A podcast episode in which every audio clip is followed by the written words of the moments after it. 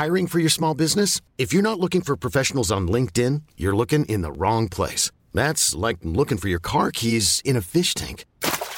LinkedIn helps you hire professionals you can't find anywhere else, even those who aren't actively searching for a new job but might be open to the perfect role. In a given month, over 70% of LinkedIn users don't even visit other leading job sites. So start looking in the right place. With LinkedIn, you can hire professionals like a professional. Post your free job on linkedin.com slash achieve today. Bonjour à toutes et à tous, bienvenue dans le podcast La Sœur. Salut Big Rusty. Salut Guillaume. Bon bah voilà, Nick Diaz va revenir, Nick Diaz va revenir face à Kamar Ousmane. On va vous expliquer pourquoi c'est une très mauvaise idée, surtout pourquoi bah, ça a l'air de sortir un peu de nulle part cette histoire-là. Donc euh, il a dit ça au micro de TMZ. On va voir Ouais. tout ça ensemble, Big Rusty Oui, oui, tranquillement. Et puis une petite revue euh, d'actualité parce qu'il s'est passé pas mal de choses ces derniers temps. Ouais. Générique Big Rusty. Soit.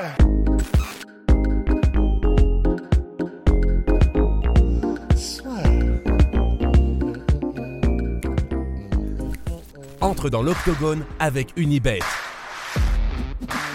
Qui sera le vainqueur du combat? En combien de rounds? Fais tes paris sur l'app numéro 1 et profite de 150 euros offerts sur ton premier pari. Donc oui, voilà Nick Diaz qui avait sorti une performance assez triste face à Robbie Lawler. Il y avait eu toute la Fight Week. Rose va revenir là-dessus aussi où on s'était inquiété au fil des jours. Il y avait eu aussi, même avant la Fight Week, le fait qu'il y ait un changement de catégorie. Ça devait se passer en welterweight. Finalement, ça avait été basculé chez les middleweight. Au final, Nick Diaz qui s'était incliné par TKO, mais un TKO plus parce qu'il n'en voulait plus qu'un véritable, on va dire, euh, arrêt de l'arbitre à proprement parler, parce que le combattant ne se défendait plus de manière euh, intelligente. Donc voilà, assez inquiétant pour Nick. Et là, finalement, il veut revenir. Et il veut revenir face à Kamaru.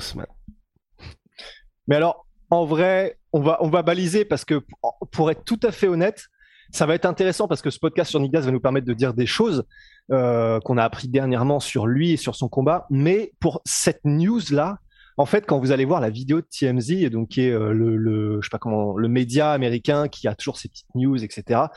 En fait, il est dans une euh, exposition, donc en gros une fan expo où euh, il signe des autographes, il prend des photos avec les gens.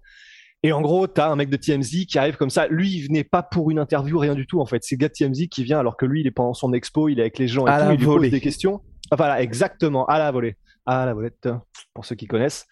Et en gros, il est là et TMZ arrive et lui pose des questions. Et donc en fait, en vrai, là, on va en parler parce que ça, va nous permettre de dire des trucs intéressants. Mais en vrai, c'est pas comme si c'était Nick Diaz qui avait fait un post ou qui avait fait une interview officielle en disant maintenant je veux revenir, je veux.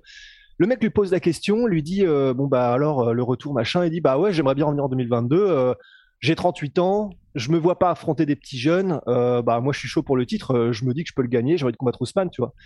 Donc en fait quand tu le prends dans le contexte, c'est pas c'est pas euh, c'est pas non plus comme s'il était fou, tu vois. C'est simplement le mec lui pose la question, bah il répond honnêtement. euh, bah oui, si je peux combattre, honnêtement, je préférerais combattre pour le titre. Je pense que je peux le battre. Ce qui a du sens, en fait, c'est un compétiteur. Il se dit que.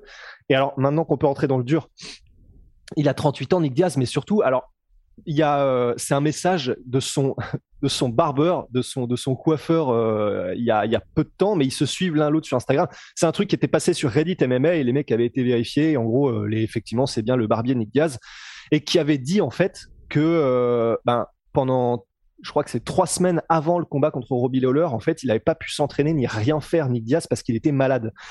Et c'est pour ça qu'il était arrivé complètement hors de forme et qu'il avait, euh, bah, techniquement, euh, c'est Diaz, donc c'est juste somptueux, mais euh, physiquement, voilà, c'était clairement un- une contre-performance en termes de la manière dont il était arrivé. Et puis surtout, la shape était bien différente de celle qu'on avait vue précédemment sur les réseaux Ouais. sociaux. Donc c'était, même au-delà de ça, on sait que les frères Diaz, ils sont jamais justement hors de forme. Et le fait qu'il arrive comme ça, même pour nous, c'était très surprenant parce qu'on était en mode, bah, littéralement, le mec, ça fait, euh, donc dernier combat, c'était en 2015, janvier 2015, face Anderson Silva. Il était tout le temps in shape. Et là, comme par hasard, la semaine de combat, le gars arrive, on se dit, ça n'avait aucun sens, littéralement. Ouais, voilà, ça n'avait aucun sens. On, le répète, mais les gens le savent maintenant. Les, les frères Diaz, ils s'entraînent constamment. C'est des triathlètes. Ils font très attention à ce qu'ils mangent. Ça n'avait vraiment pas de sens qu'il arrive comme ça euh, avec le dad bod et, et tout quoi. Donc, en fait, le contexte, c'est ça pour la déclaration de Nick Diaz. Et donc, en fait, lorsqu'on le sait, et donc lorsqu'on sait que, par contre, le fait qu'il revienne, ça me choque un peu moins. là, si vraiment il revient en forme et si effectivement son dernier combat c'était vraiment, euh, il est venu parce que c'est un parce que c'est un guerrier, parce que même s'il a été malade, qu'il n'avait pas pu s'entraîner du tout, bah il voulait quand même ne pas décevoir, il voulait quand même peut-être aussi bah, toucher euh, toucher l'argent du combat, mais c'est pas du tout de manière dénigrante que je le dis, c'est aussi son gain-pain, ça fait partie aussi, donc enfin énorme respect quoi pour lui, mais là, effectivement, s'il revient en 2022, bon alors euh, évidemment jamais dans un milliard d'années on lui filera le titre, ou alors euh, je mange, je mange cette lumière, tu vois. Mais en soi, qu'il revienne pour un combat de haut profil et, euh, et, et qu'il revienne s'il est effectivement un en pleine possession de ses moyens et deux physiquement apte et que bah, du coup il ne lui arrive pas à la tuile qui lui est arrivée dernièrement. Nous, ce qui nous faisait super peur, c'était par rapport à l'interview avec Ariel Wani où il avait l'air complètement perdu. Maintenant, il a l'air d'avoir un petit peu retrouvé euh, tout ça. Il a l'air de, enfin, ça a l'air d'être le Nick Diaz entre guillemets normal qu'on connaissait. Pour autant, je sais pas si j'ai quand même envie de le voir parce que de toute façon ça a l'air ça a l'air euh, inévitable. C'est son manager l'avait dit aussi. Maintenant Nick Diaz le dit, donc ça a l'air inévitable qu'on va probablement le revoir. Enfin donc ça a l'air inévitable qu'on va le revoir euh, en fin 2022. Mais euh, voilà, ce sera pas contre Kamar Ousmane, quoi, quoi, quoi, voilà, quoi que veuille Diaz bien sûr, mais ce sera probablement contre quelqu'un de très haut profil parce qu'effectivement, en revanche, euh, c'est comme ça d'ailleurs que commence le mec de TMZ euh, la vidéo avec Nick Diaz. Euh, toi et ton frère, vous êtes parmi les profils les plus aimés des fans de manière générale, quoi. Et d'ailleurs, juste contre qui du coup tu le mets, toi? Nick Diaz ouais. ouais. tu sais, genre bah, Jorge Masvidal ou enfin un truc comme ça, tu vois, un truc qui draine. Oui, c'est vrai qu'à ce moment-là de leur carrière, ouais, moi j'aimerais bien le mettre contre Masvidal. Je pense que ce serait pas mal parce que sur le papier, Masvidal doit s'imposer, et puis comme ça, ça lui permet un petit peu de souffler après. bah deux fois de suite Kamaru Usman, puis Colby Covington. Et si puis le Diaz venait à s'imposer, bah directement là tu peux te dire bon bah ça y est, on a quelqu'un qui est de retour, c'est un accident contre Robbie Lawler. Et là effectivement, les combats face aux top, top contenders auraient du sens. Donc ouais non c'est vrai que ce serait pas mal ce combat-là. Et puis il y a l'histoire, euh, comme tu l'avais dit, oui il, il, va essayer de venger son frère, donc c'est pas mal aussi. Ouais. Ouais, voilà. En vrai, bon, mais tout ça, moi, ça me paraît un peu froid maintenant. Enfin, dans le sens, tu sais, euh, c'est on n'y pense plus vraiment. On n'y pense plus vraiment parce que la machine n'est pas encore activée. Bah peut-être, mais en fait, je sais pas, parce que 38 ans quand même, et 38 ans en welterweight, quoi. Je, je, suis... Je, me, c'est pas que je me déchauffe, mais c'est que euh, voilà, plus le temps passe et moins j'ai envie de revoir quelqu'un, euh, un combattant pour lequel le temps a sacrément passé, tu vois. Mais bon, bah on verra bien. Oui, s'il doit revenir, euh, ah là, je, te, je te rejoins complètement. C'est s'il doit revenir, on aimerait que ce soit ça, mais moi, comme toi, je pense, j'ai pas envie de le voir revenir. Ouais, voilà. Surtout là de le revoir à la Fan Expo, en fait. Enfin, vraiment, euh, tu sais, il. Voilà, je pense que déjà il était à facile, euh, ouais, 85-90 kilos bien tapé, tu vois. Il était vraiment, bien assis, quoi. Enfin, il était de, enfin, tu vois, bien assis dans, son corps, tu vois ce que je veux dire. Mais euh, ouais, voilà, j'ai pas très envie de le revoir non plus. Mais juste, euh, c'est un dernier truc, mais tu vois, c'est pour ça que aussi qu'on aime les frères Diaz, et c'est un putain de détail. Hein. Vraiment, je sais que je m'accroche à un détail, mais en gros, si vous allez voir la vidéo de TMZ, il y a un truc que j'ai trop kiffé qui se passe dans la vidéo. En gros, euh, le mec de TMZ lui pose des questions et en gros Nick Diaz lui répond. Et en gros, il y a des mecs en même temps qui viennent prendre des photos, tu vois. Donc, mais du coup, Nick Diaz, voilà, c'est Nick Diaz, il est dans son truc. Donc en fait, il prend les photos avec les mecs, mais en même temps, il parle au mec de TMZ. Donc en gros, il regarde même pas les mecs, tu vois, avec lesquels il prend les photos, jusqu'à ce qu'il y a une petite fille qui arrive et qui demande une photo. Et là, alors que juste avant, il faisait même pas gaffe. Et là, à ce moment-là, il la prend par l'épaule, il la regarde et il sourit à la photo et tout ça. Tu vois, c'est vraiment con. Mais ça, c'est ce qui fait que c'est un de mes combattants préférés, un de mes humains préférés aussi, tu vois. Au-delà de son histoire, enfin, qui, le rend forcément sympathique, mais juste ce détail-là, tu vois. Genre, euh, bah ouais, ouais, il fait ses trucs, il, est un peu dans son monde et tout, jusqu'à ce qu'il y ait un enfant ou une, gamine et tout. Et là, bah, il lui donne full attention. Enfin, tu vois, c'est vraiment kiffant. Je le kiffe. Enfin, voilà. C'était la parenthèse Diaz, quoi. La parenthèse Nick Diaz, ce qui est cool aussi, c'est que là prochainement, ça a été annoncé par l'UFC, on va voir Brian Ortega, et Rodriguez, donc toujours pas de Zabit mmh. Magomed Sharipov, malheureusement. Mais bon, mais justement, bah, en fait, j'ai trouvé une chaîne euh, sur YouTube et en gros, c'est un gars qui traduit toutes les vidéos en russe euh, vers en anglais. le problème, c'est que du coup, je suis obligé de lui faire confiance parce que je sais pas ce qu'il raconte. Non, mais c'était, je crois qu'il allait poursuivre ses études, c'est ça, là, Magomed Sharipov, non? Ah bah moi du coup dans la vidéo que j'ai vue qui est parue il y a je crois que c'était un mois en gros bah, c'était un gars qui était un de ses proches de, de Magomed Sharipov et en fait qui confirmait tout ce qu'on se disait et qu'on supputait jusque là c'est à dire qu'en fait ça l'intéresse plus en fait dans le sens euh, bah voilà il a fait ça toute sa vie toute sa vie à partir de genre 5 piges, c'est ce qu'il a fait et maintenant en fait ça le saoule. Genre ça ne l'intéresse plus, il est plus motivé pour. Et donc euh, le gars, le, ce proche en question disait euh, moi je pense qu'on ne reverra pas quoi. Et voilà. Et donc du coup, là, on aura Brian Ortega contre Thierry Rodriguez. Moi, je trouve que c'est très bien pour les deux adversaires, enfin pour les deux adversaires, les deux futurs adversaires, surtout les deux hommes, parce que aussi bien Brian Ortega qu'Thierry Rodriguez, mine de rien, honnêtement, depuis euh, quoi 2016-2017, les gars ne sont pas très actifs dans cette catégorie featherweight. Tu vois, ça fait partie de ces gars qui, et moi ce que je trouve dommage, c'est qu'à la manière d'un Conor McGregor, tu vois, qui est toujours 9 du classement lightweight alors qu'il n'a pas gagné depuis novembre 2016 face à Eddie Alvarez, on a des gars qui sont certes très forts et c'est hum, des conditions complètement différentes, mais qui vivent sur ce qui s'est passé auparavant, tu vois, malheureusement. Et donc on les voit une fois tous les ans, une fois tous les deux ans, et je trouve que c'est pas assez par rapport au Calvin Qatar, par rapport à tous les mecs qui essayent de pousser un petit peu derrière. Et donc là, le fait qu'ils, un, s'affrontent pour qu'on sache vraiment où est-ce qu'ils se trouvent, parce que vous regardez Yair Rodriguez ou Brian Ortega, il y a eu clairement un bump entre le moment où ils ont affronté des contenders, ensuite le combat contre, contre Max Holloway, ou de très très haut profil pour Yair Rodriguez.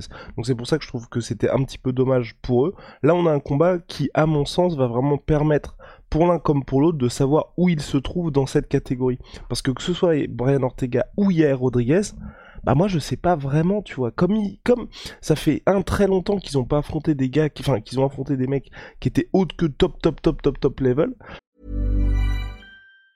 Planning for your next trip? Elevate your travel style with Quince. Quince has all the jet-setting essentials you'll want for your next getaway, like European linen premium luggage options, buttery soft Italian leather bags, and so much more. And it's all priced at 50 to 80% less than similar brands. Plus, Quince only works with factories that use safe and ethical manufacturing practices. Pack your bags with high-quality essentials you'll be wearing for vacations to come with Quince. Go to quince.com slash trip for free shipping and 365-day returns. Voilà. Et donc là, je, pense que c'est très bien parce qu'on va pouvoir savoir qui est en dessous de hum, Volkanovski, Max Holloway, le troisième homme de cette catégorie, et clairement, parce qu'on n'a jamais eu le choc pour l'un comme pour l'autre face à Zabit, Magomed, Sharipov, parce que pour le moment, je sais pas ce que t'en penses toi, je mets tous les autres, à part ces quatre-là, donc euh, Brian Ortega, Max Holloway, euh, Yair Rodriguez et Alexander Volkanovski, je mets tout le monde en dessous. Ouais, ouais, moi aussi, je, je pense. Mais donc, effectivement, en fait, déjà, ce qui est bien, c'est que ce combat, honnêtement, il va être ultra spectaculaire, je pense, parce que les deux gars ne savent pas combattre autrement, et ce qui est quand même extraordinaire. Enfin, c'est vraiment. Ils auraient dû le faire au Mexique. Ils auraient dû le faire au Mexique. Oh Ils auraient dû le faire au Mexique. T'imagines Attends, Brian Ortega. Oui, il est de. Ben oui, en plus, je réalise. Euh, oui, il est de, de descendance mexicaine, donc ça aurait eu effectivement encore plus de, de sens. Mais euh, ouais, ouais, ouais, non, c'est vrai, putain, ça aurait été fou. Après, ils ont dit qu'ils le faisaient où À Vegas? Euh, Je crois que c'est à Long Island.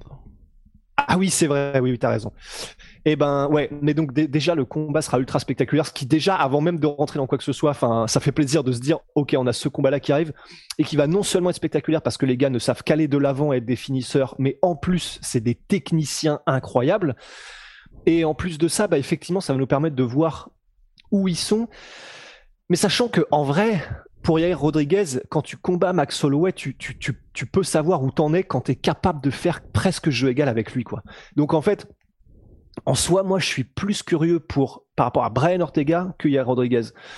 Parce que j'ai l'impression que Yair Rodriguez, c'est un peu comme Denis Cruz dans le sens, le mec, tu le vois, c'est comme une éclipse, quoi. Tu le vois genre une fois tous les ans ou tous les deux ans, mais à chaque fois qu'il vient, le mec explose tout, quoi. Enfin, ou alors il fait des combats euh, de demi-dieu. Donc en soi, je me fais pas forcément de soucis pour Yair Rodriguez mais c'est plutôt pour Brian Ortega parce que bah, du coup, on se souvient qu'il y avait eu euh, cette coupure où il avait donc changé de camp d'entraînement, où il avait arrêté de s'entraîner que dans son garage, etc. Il était revenu, il avait fait un truc contre Conan Zombie qui était une masterclass. Et ensuite, il a eu son combat contre Volkanovski, mais c'est contre Volkanovski où il a été complètement euh, bah, plié en fait quoi. Il s'est fait plier par Volkanovski et c'était compliqué à regarder, mais on n'a pas pu du coup savoir grand chose à part que bah voilà il s'est fait il s'est fait hypnotiser quoi grosso modo. Donc en fait, je suis plus curieux par rapport à Ortega, parce qu'au final, euh, Ortega, c'est vrai que ça donne vraiment cette impression qu'il est au-dessus du lot quand c'est pas les quatre, enfin quand c'est pas les trois devant lui, mais quand c'est les trois devant lui, ben t'as l'impression que bah, c'est vraiment très compliqué quoi, parce que que ce soit la performance contre Volkanovski ou celle contre Max Holloway, c'est pas qu'il a pas existé contre les deux, mais euh, enfin c'était vraiment, il y avait un monde d'écart quoi. Donc moi, c'est plutôt pour Brian Ortega que, que j'ai très hâte de voir, mais dans tous les cas, et je me fais un peu de soucis même pour être honnête. Ouais, ça va être compliqué. Bah, le problème de Brian Ortega, c'est vrai quand il affronte l'élite de l'élite de l'élite debout et que les mecs sont euh, bah, aussi dans leur déplacement à un niveau qui est tel que c'est très très difficile pour lui de pouvoir jouer sur ses opportunités en soumission au sol. C'est un petit peu difficile parce que pour l'instant, il n'a pas encore su, euh, on va dire, dé- débloquer le jeu, de réussir à amener les gars autre que par l'opportunité, on va dire, dans son domaine de prédilection. Et c'est ça qui est un petit peu compliqué.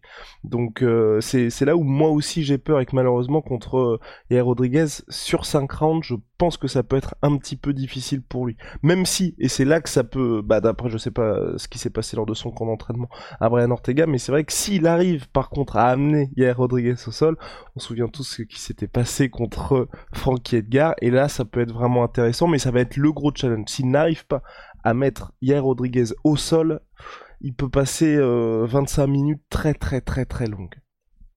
Ah bah en enfer. Mais après c'est vrai que même contre Volkanovski, hein, il peut passer 25 minutes au- euh, en enfer, sauf que s'il se retrouve 3 secondes au sol, il peut terminer euh, Yair Rodriguez. C'est pour ça que c'est vraiment excitant comme combat quoi.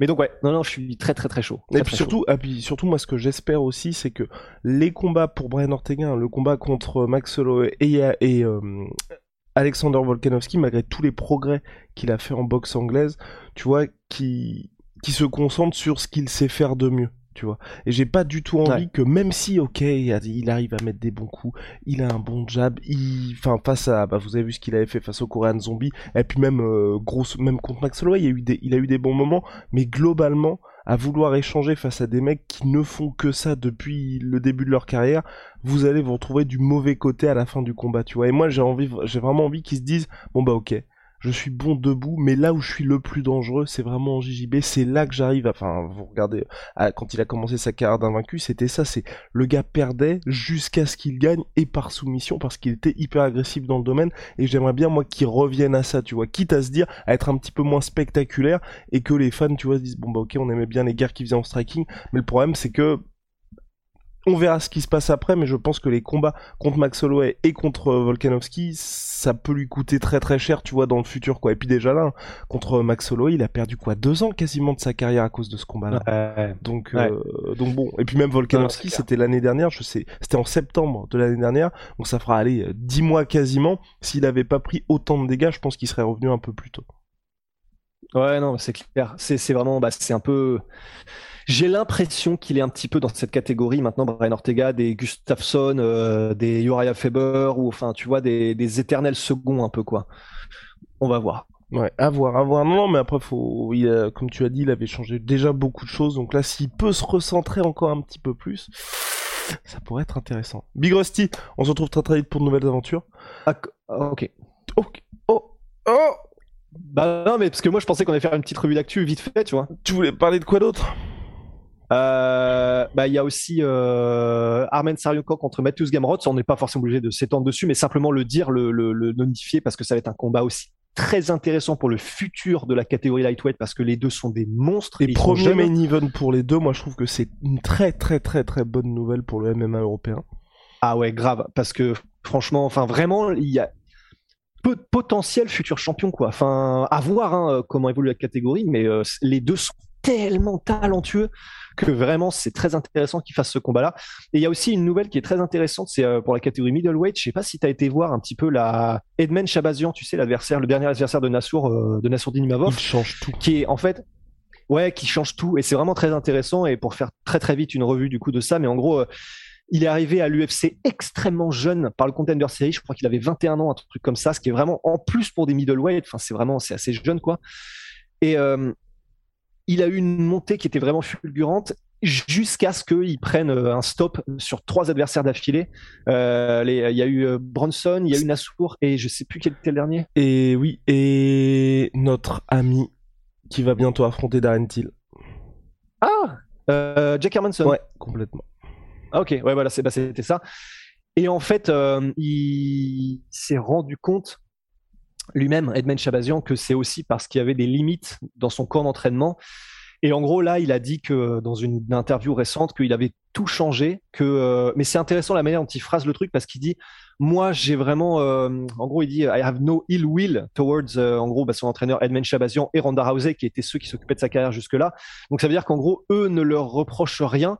Mais la manière dont ils tournent le truc, c'est vraiment, c'est-à-dire que j'ai l'impression que par contre, eux ont vraiment le seum.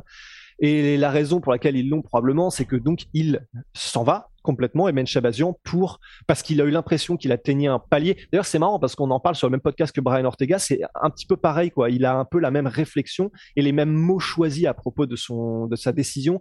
Parce que, bah, comme pour Brian Ortega, il a, eu l'impression dans, dans ses derniers combats qu'il atteignait vraiment un plafond et qu'il ne progressait plus et qu'il était plus dans l'endroit où il faut pour avoir vraiment une courbe de progression optimale. Et donc, il a décidé de partir à Vegas. Il va s'entraîner à Extreme Couture et au UFC Performance Institute. Il va être avec Eric Nixik, qui est euh, l'excellent entraîneur bah, aujourd'hui de Francis Nganou et de bien d'autres combattants. Et, ça peut être vraiment intéressant parce qu'il est encore jeune, Edmond Chabazian, il est extrêmement talentueux et ben avoir un potentiel renouveau. Il dit que non seulement c'est au niveau de, son entraînement euh, technique, etc., stratégie, tout ça, mais aussi physique.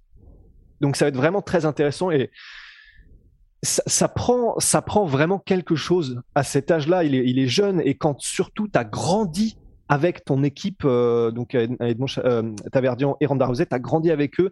La loyauté, forcément, enfin, on imagine, tu vois, ça a dû vraiment, vraiment le.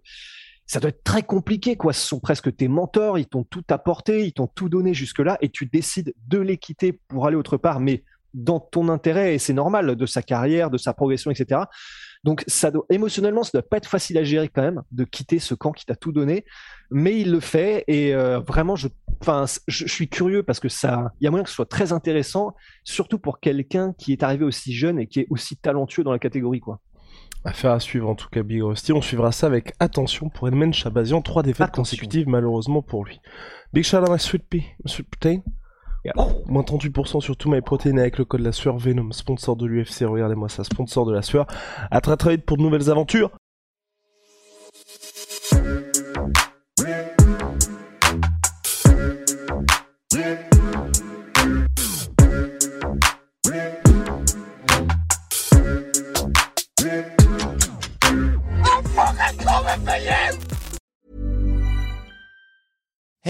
It's Danny Pellegrino from Everything Iconic.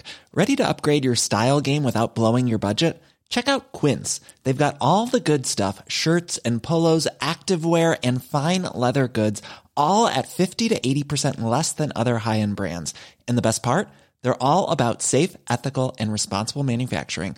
Get that luxury vibe without the luxury price tag. Hit up quince.com slash upgrade for free shipping and 365 day returns on your next order. That's quince.com slash upgrade.